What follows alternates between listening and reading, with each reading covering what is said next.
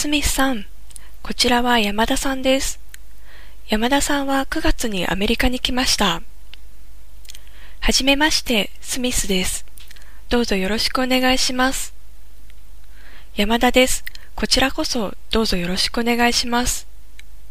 スミスさんは来年日本に行くそうですね。はい、そうです。9月の初めに東京に行く予定です。日本語を勉強するんですか？ええ、東京の大学で1年日本語を勉強するつもりです。ホストファミリーと生活するんですが、日本の家について少し説明していただけないでしょうか？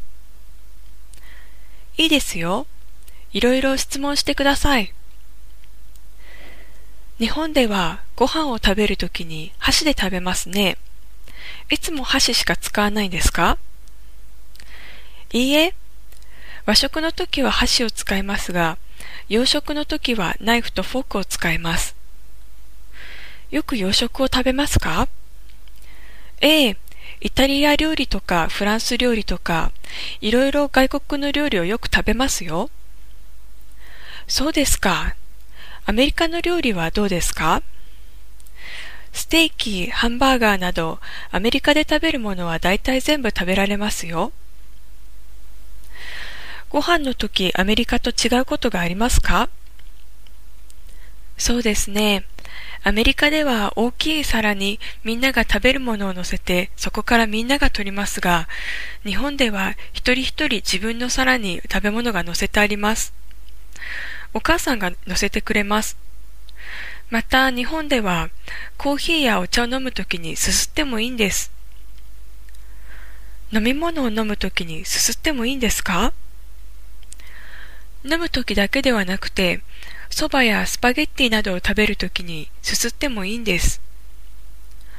わかりました。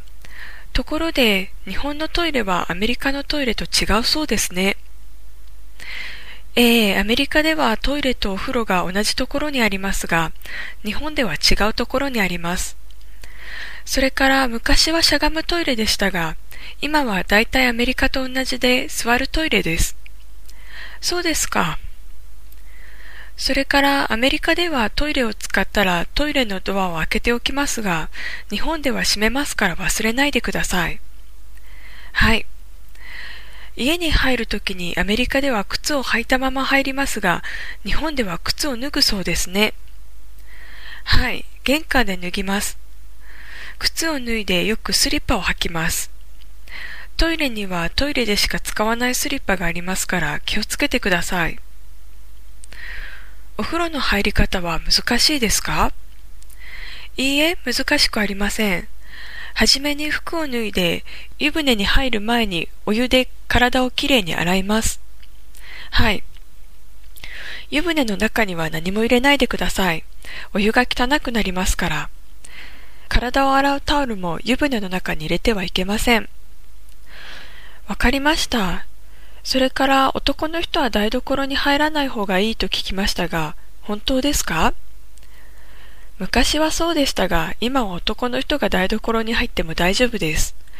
ただ、子供が何度も冷蔵庫を開けるのは好きではないお母さんが多いですから、冷蔵庫の食べ物を食べるときには、お母さんに聞いてから食べた方がいいかもしれません。